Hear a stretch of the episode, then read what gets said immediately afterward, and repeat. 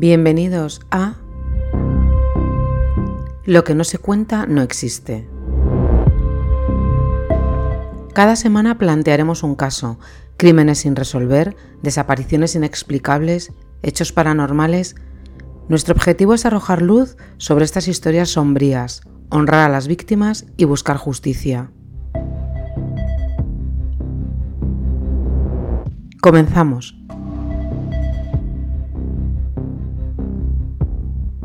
Hoy os presento a Richard Ramírez, más conocido como el acosador nocturno. Richard Ramírez fue un asesino en serie estadounidense. Mató a 14 personas en la ciudad de Los Ángeles entre los años 1984 y 1985. Richard Ramírez era la personificación del mal. Richard Leiva Muñoz Ramírez nació en El Paso, Texas, el 29 de febrero de 1960, hijo de Mercedes y Julián. Su padre era conflictivo, violento y disfuncional, un ex policía originario de Ciudad Juárez, México. De formación muy estricta, solía propinar continuas y brutales palizas a su mujer y a sus cuatro hijos. Cuando era un niño, tuvo un accidente en el parque, donde recibió un golpe en la cabeza propinado por un columpio que le produjo convulsiones, por lo que fue diagnosticado de epilepsia que sufrió hasta la puerta. Pero la peor influencia que pudo tener Richard fue la de un primo, su primo Mike. Mike era un boina verde que había regresado de Vietnam. Solía contarle a Richard, que entonces rondaba como los 10 años, sórdidas historias cómo había torturado, violado y asesinado a mujeres vietnamitas, a las cuales fotografiaba y posaba junto a ellas. Fotos de él junto a cadáveres de mujeres mutiladas. También le enseñaba técnicas para asesinar que él había aprendido en el ejército. Se reunían constantemente a fumar marihuana y hablar sobre satanismo, otra práctica que también hacían los dos. Richard solía ver las palizas que Mike le daba a su esposa. A este le gustaba tenerle de espectador. Esta exposición a la violencia fue lo que poco a poco le hizo insensible. Y a los 13 años Richard fue testigo de un asesinato.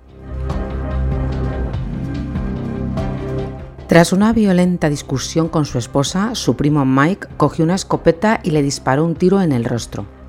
Fue detenido e enviado a la cárcel, pero increíblemente salió libre tras alegar que se encontraba drogado. Y así Richard comenzó su carrera criminal, fumando marihuana, matando animales y efectuando pequeños robos con allanamiento. En estos comienzos también empieza su acercamiento a la doctrina satánica. Durante estos primeros años vagó sin rumbo, al tiempo que robaba para conseguir drogas y poder sobrevivir. Richard se muda a vivir a Los Ángeles. Ya es un adicto a la cocaína, sigue robando para poder vivir y comienza a aficionarse a las armas de fuego y a practicar el satanismo. Debido al estilo de vida que llevaba, era una persona muy deteriorada físicamente. Un detalle curioso es que siempre llevaba una gorra de ACDC. Se dice que su canción favorita era Night Prowler. El tema cuenta la historia del miedo que siente una persona al estar sola en casa de noche, con la incertidumbre de que alguien aparentemente se acerca. Esto le dio su apodo de acosador nocturno. En verano de 1984, con 24 años, Richard se convirtió en un monstruo, perpetrando el primero de su larga y espantosa lista de crímenes.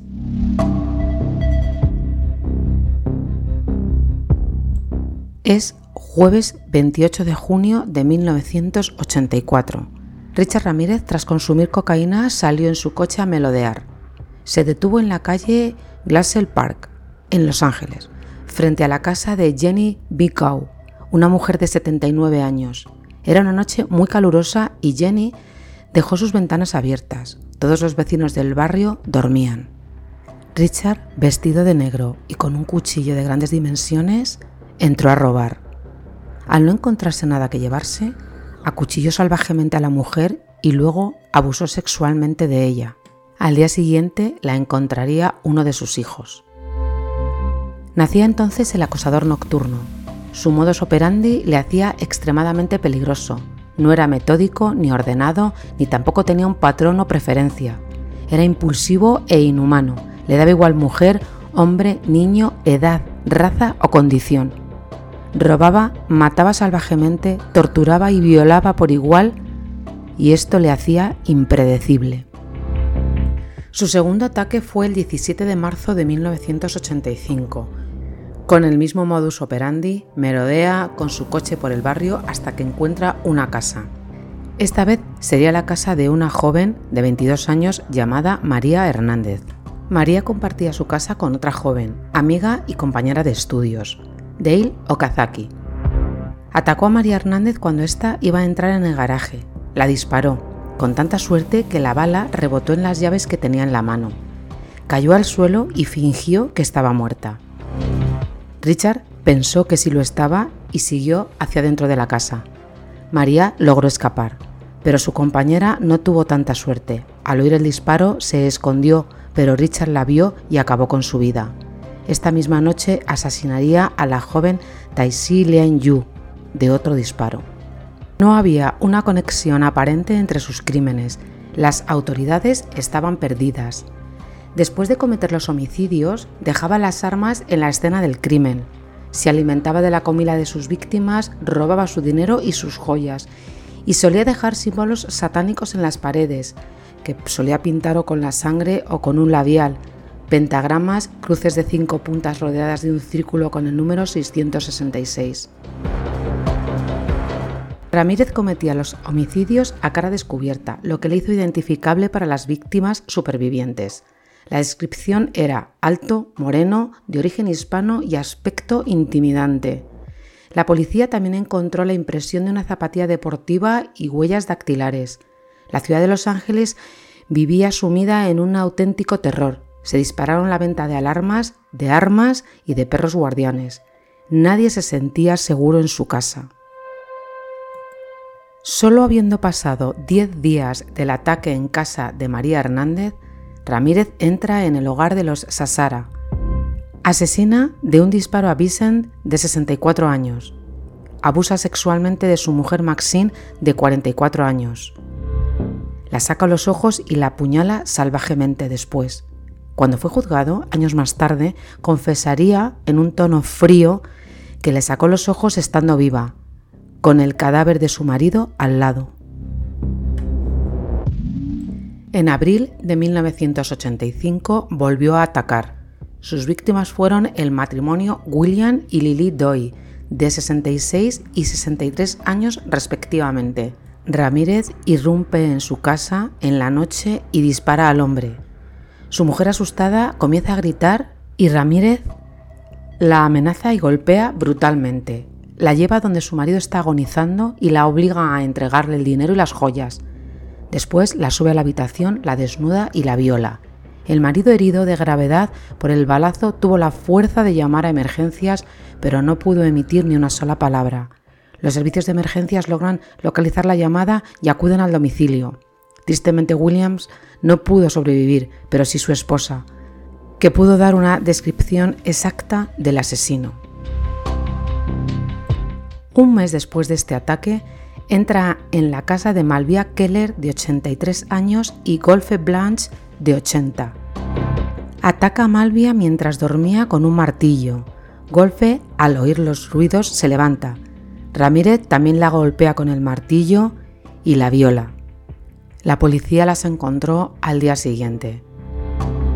Después de haber cometido semejante ataque a las dos ancianas, se cuela por la ventana de la casa de Ruth Wilson que se encuentra con su hijo de 12 años, al cual esposa, amordaza y le mete en un armario.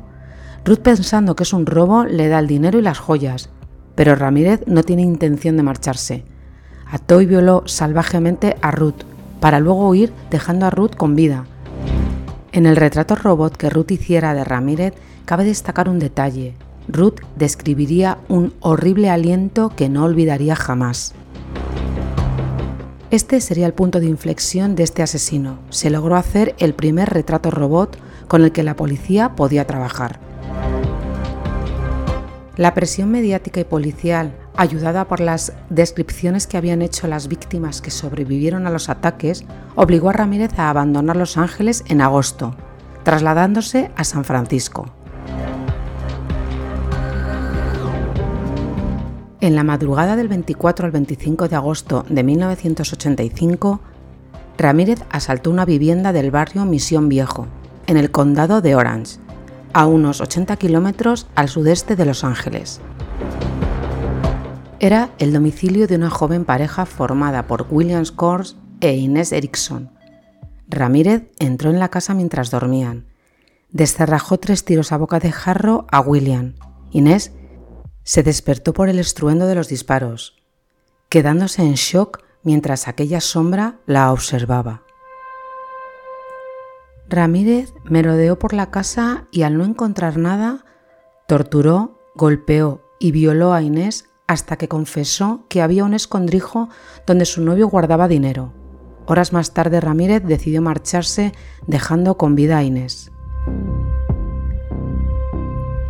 Había dejado huellas por toda la casa e Inés dio una descripción de él muy detallada.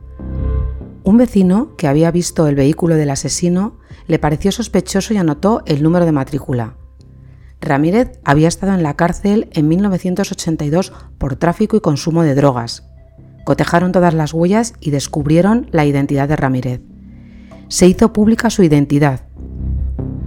Toda la ciudad de Los Ángeles por fin conocía al asesino que había aterrorizado a la ciudad de Los Ángeles en los últimos meses. En ese momento Ramírez no se encontraba en Los Ángeles.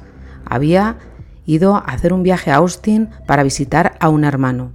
Cuando regresó a la ciudad se encontró con su cara en todas las noticias y en carteles que literalmente empapelaban la ciudad entera. Decidió regresar en autobús, Pudo salir de la estación, pero una vez en la calle fue reconocido por muchas personas. Al sentirse descubierto y acorralado, intentó robar un coche, pero no lo logró. Una muchedumbre le linchó en la calle. Si no llega a intervenir la policía, hubiera acabado sus días allí.